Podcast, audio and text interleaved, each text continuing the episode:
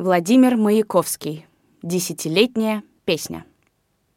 Дрянь адмиральская, пан и барон Шли от шестнадцати разных сторон.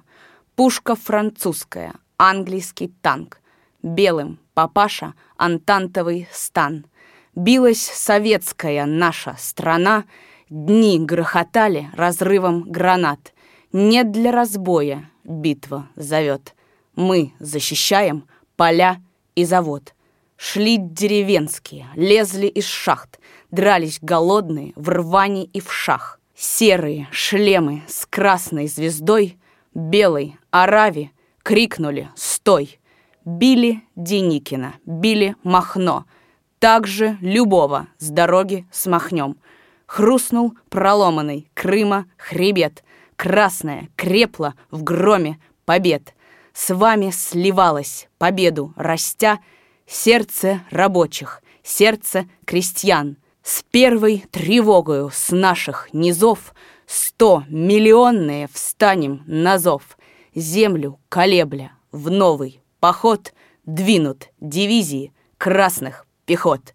Помня принятие красных присяг, Лава буденных пойдет на рысях. Против буржуевых новых блокад Красные птицы займут облака.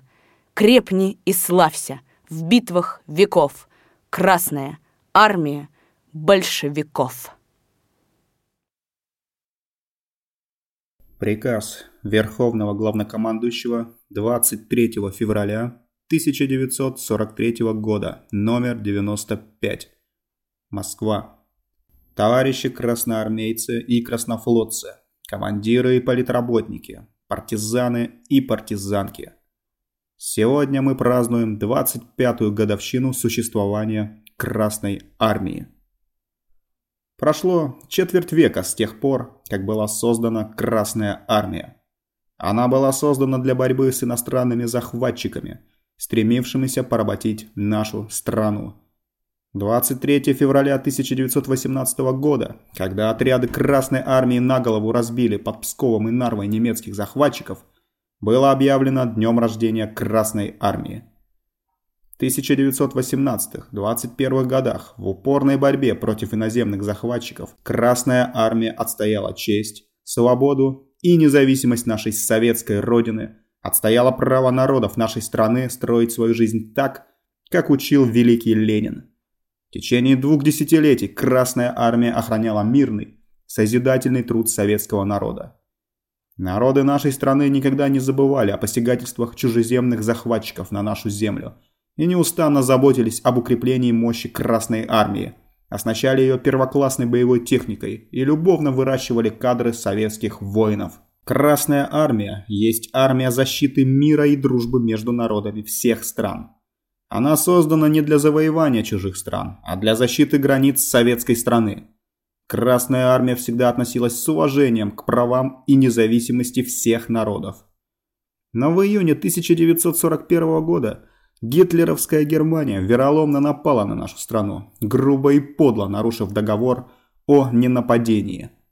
И Красная Армия оказалась вынужденной выступить в поход, чтобы отстоять свою родину против немецких захватчиков и изгнать их из пределов нашей страны. С этого времени Красная Армия превратилась в армию смертельной борьбы с гитлеровскими войсками, в армию мстителей за насилие и унижение, причиняемые немецко-фашистскими подлецами нашим братьям и сестрам в оккупированных районах нашей Родины. 25-ю годовщину своего существования Красная Армия встречает в решающий момент Отечественной войны против гитлеровской Германии и ее прислужников – итальянцев, венгров, румын, финнов. Прошло 20 месяцев, как Красная Армия ведет беспримерную в истории героическую борьбу против нашествия немецко-фашистских полчищ. Ввиду отсутствия Второго фронта в Европе – Красная армия несет одна всю тяжесть войны. Тем не менее, Красная армия не только устояла против натиска немецко-фашистских полчищ, но и стала в ходе войны грозой для фашистских армий. В тяжелых боях летом и осенью 1942 года Красная армия преградила путь фашистскому зверию. Навсегда сохранит наш народ память о героической обороне Севастополя и Одессы, об упорных боях под Москвой и в предгорьях Кавказа, в районе Ржева и под Ленинградом, о величайшем в истории войн сражении у стен Сталинграда. В этих великих сражениях наши доблестные бойцы, командиры и политработники покрыли неувидаемой славой боевые знамена Красной Армии и заложили прочный фундамент для победы над немецко-фашистскими армиями.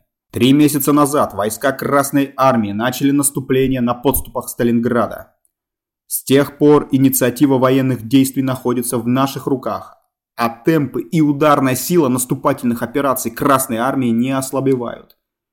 Ныне Красная Армия в тяжелых условиях зимы наступает по фронту в полторы тысячи километров и почти везде достигает успехов.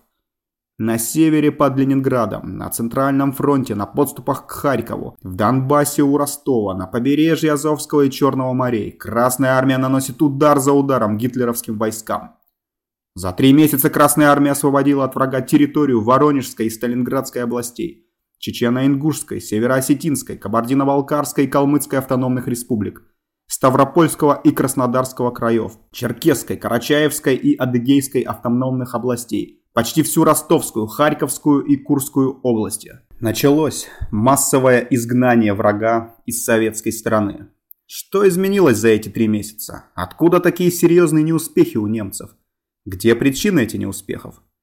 Изменилось соотношение сил на советско-германском фронте. Дело в том, что фашистская Германия все более и более истощается и становится слабее. А Советский Союз все более и более развертывает свои резервы и становится сильнее. Время работает против фашистской Германии. Гитлеровская Германия, заставившая работать на себя военную промышленность Европы, до последнего времени имела превосходство против Советского Союза в технике и прежде всего в танках и самолетах. В этом было ее преимущество. Но за 20 месяцев войны положение изменилось. Благодаря самоотверженному труду рабочих, работниц, инженеров и техников военной промышленности СССР за время войны возросло производство танков, самолетов, орудий. За это же время враг понес на советско-германском фронте огромные потери в боевой технике, в особенности в танках, самолетах и орудиях. Только за три месяца наступления Красной Армии зимой 1942-43 года немцы потеряли свыше 7 тысяч танков, 4 тысяч самолетов, 17 тысяч орудий и много другого вооружения. Конечно, немцы постараются покрыть эти потери, но это не так легко будет сделать, так как потребуется немало времени для того, чтобы противник сумел восполнить эти огромные потери в технике, а время не ждет. Гитлеровская Германия начала войну против СССР, обладая численным превосходством от мобилизованных и готовых к бою войск в сравнении с Красной Армией. В этом было ее преимущество.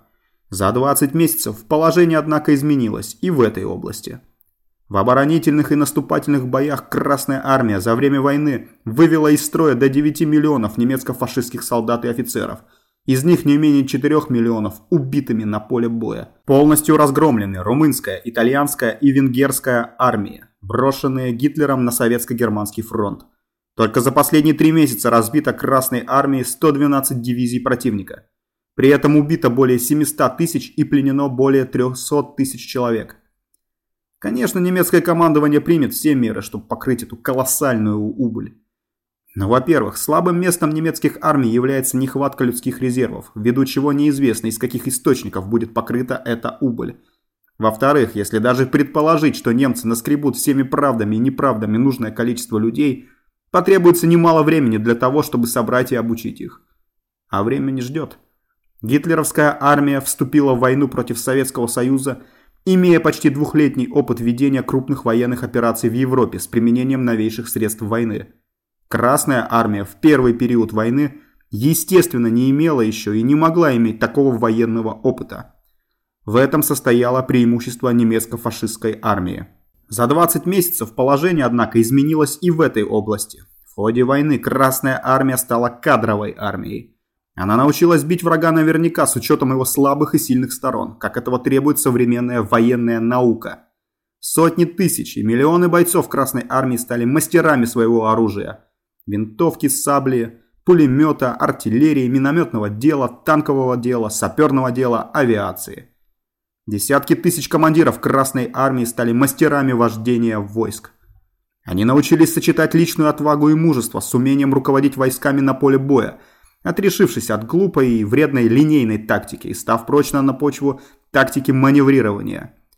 Нельзя считать случайностью тот факт, что командование Красной Армии не только освобождает от врага советскую землю, но и не выпускает врага живым с нашей земли, осуществляя такие серьезные операции по окружению и ликвидации вражеских армий, которые могут послужить образцом военного искусства. Это, несомненно, признак зрелости наших командиров. Не может быть сомнения, что только правильная стратегия командования Красной Армии и гибкая тактика наших командиров-исполнителей могли привести к такому выдающемуся факту, как окружение и ликвидация огромной отборной армии немцев в составе 330 тысяч человек под Сталинградом. У немцев в этом отношении далеко не все благополучно. Их стратегия дефективна, так как она, как правило, недооценивает сил и возможностей противника и переоценивает свои собственные силы. Их тактика шаблонна, так как она старается подогнать события на фронте под тот или иной параграф устава. Немцы аккуратны и точны в своих действиях, когда обстановка позволяет осуществлять требования устава. В этом их сила. Немцы становятся беспомощными, когда обстановка усложняется и начинает не соответствовать тому или иному параграфу устава, требуя принятия самостоятельного решения, не предусмотренного уставом. В этом их основная слабость. Таковы причины, определившие поражение немецких войск и успехи Красной Армии за последние три месяца.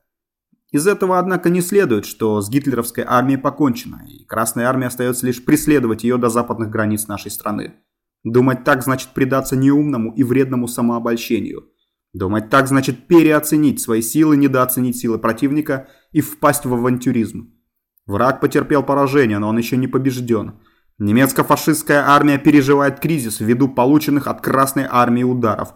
Но это еще не значит, что она не может оправиться.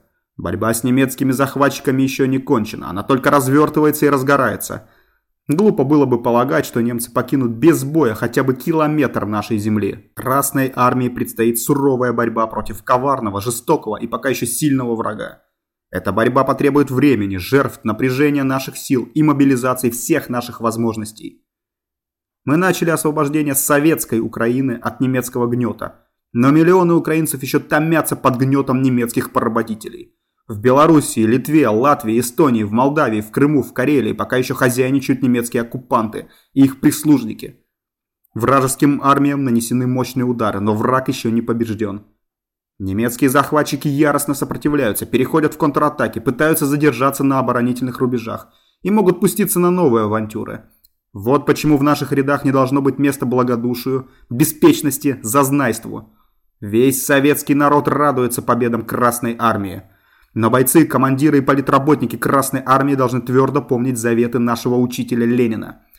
Первое дело не увлекаться победой и не кичиться. Второе дело закрепить за собой победу. Третье – добить противника. Во имя освобождения нашей Родины от ненавистного врага. Во имя окончательной победы над немецко-фашистским захватчиком. Приказываю. Первое. Неустанно совершенствовать боевую выучку и укреплять дисциплину, порядок и организованность во всей Красной Армии и военно-морском флоте. Второе. Усилить удары по вражеским войскам, неустанно и упорно преследовать врага, не давать ему закрепляться на оборонительных рубежах, не давать ему отдыха ни днем, ни ночью, резать коммуникации врага, окружать вражеские войска и уничтожать их, если они отказываются сложить оружие. Третье шире раздуть пламя партизанской борьбы в тылу врага, разрушать коммуникации врага, взрывать железнодорожные мосты, срывать переброску неприятельских войск, подвоз оружия и боеприпасов, взрывать и поджигать воинские склады, нападать на неприятельские гарнизоны, не давать отступающему врагу сжигать наши села и города, помогать всеми силами, всеми средствами наступающей Красной Армии. В этом залог нашей победы. Товарищи красноармейцы и краснофлотцы, командиры и политработники, партизаны и партизанки. От имени советского правительства и нашей большевистской партии приветствую и поздравляю вас с 25-й годовщиной Красной Армии. Да здравствует наша великая Родина! Да здравствует наша славная Красная Армия, наш доблестный военно-морской флот, наши отважные партизаны и партизанки – да здравствует партия большевиков, вдохновитель и организатор побед Красной Армии. Смерть немецким захватчикам. Сталин, 23 февраля 43 года.